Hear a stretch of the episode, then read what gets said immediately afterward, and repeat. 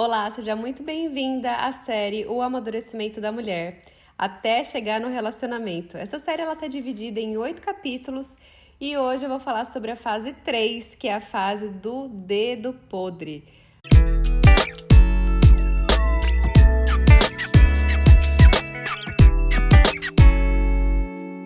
Bom, para quem ainda não me conhece, meu nome é Marcélia Palermo e o meu trabalho é voltado para mulheres que querem se relacionar melhor, superar a síndrome do dedo podre, os relacionamentos fracassados, a carência e finalmente encontrar alguém bacana para se relacionar.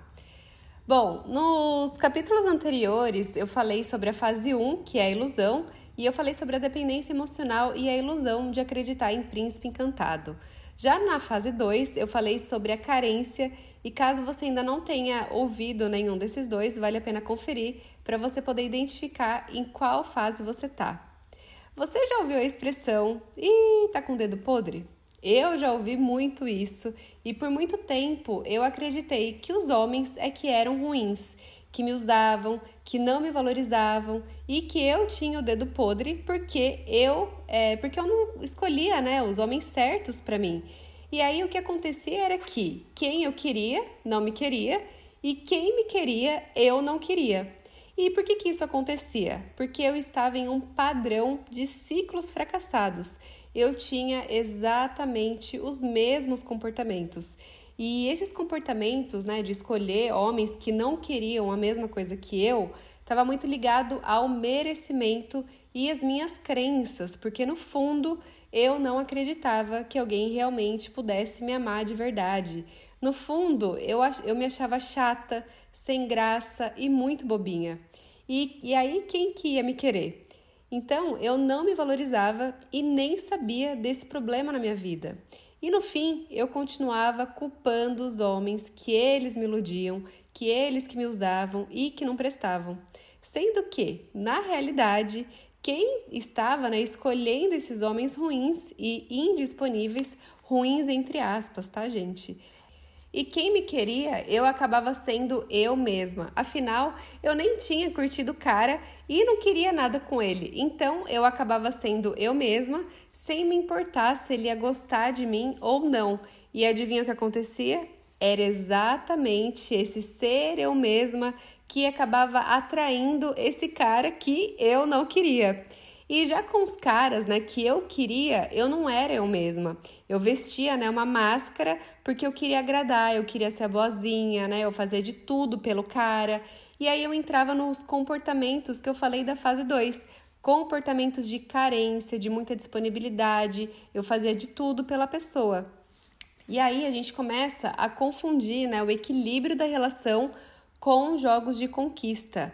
Sempre que a gente está muito disponível e a gente faz de tudo pelo outro, o relacionamento ele acaba ficando em desequilíbrio e a consequência desse desequilíbrio é que um dos dois perde o interesse naturalmente.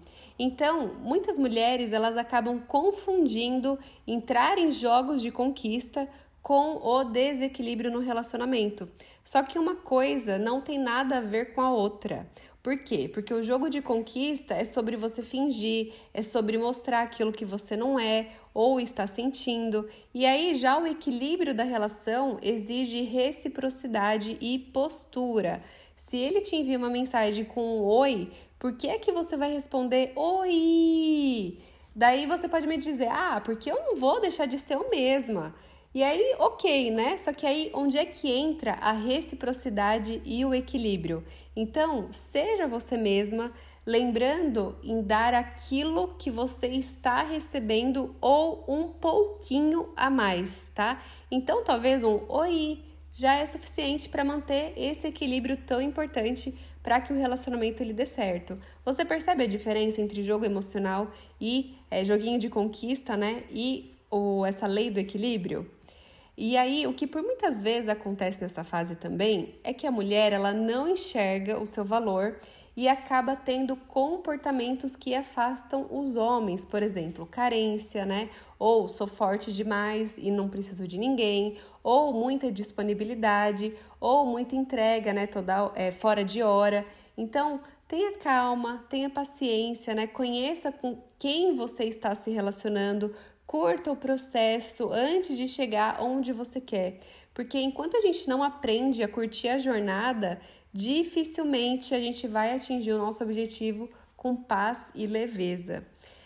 E por que, que nós acabamos repetindo os mesmos ciclos de dedo podre?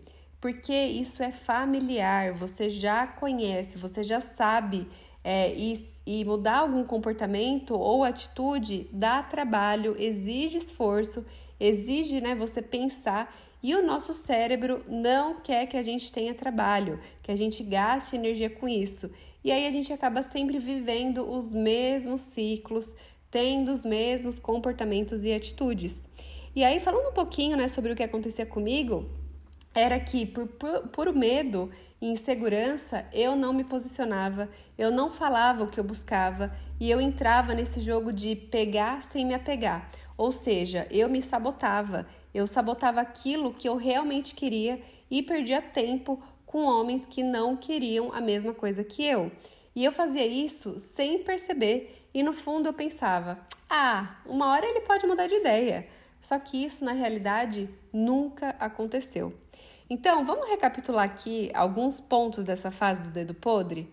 O primeiro é culpar os homens pela própria falta de valorização pessoal e responsabilidade pela sua escolha. 2.2 Equilíbrio na relação, dar e receber na mesma proporção que o outro.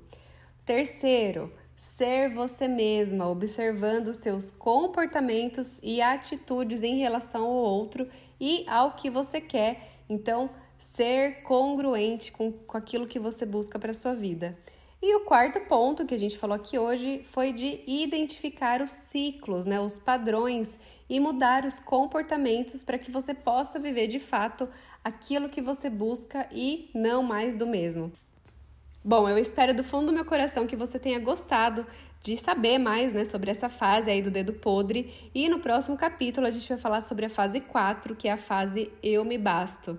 E eu quero muito saber se essa fase fez sentido para você, se você já passou dessa fase ou se de repente você se encontra nessa fase. Você pode me escrever por e-mail contato arroba marceliapalermo.com.br ou através de uma mensagem lá no meu Instagram que é arroba ma.palermo. Tá bom? Vou adorar ver a sua mensagem. É isso. Um beijo e até o próximo capítulo. Tchau, tchau.